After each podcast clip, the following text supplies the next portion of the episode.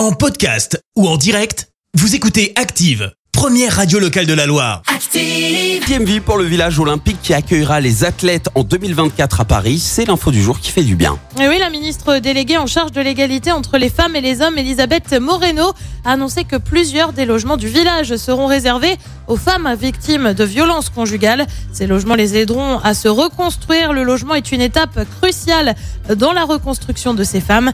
La lutte contre les violences nécessite une mobilisation de l'ensemble de la société. Je peux vous dire aujourd'hui que l'héritage des Jeux de Paris 2024 montrera combien cet engagement perdurera. C'est en tout cas la déclaration de la ministre.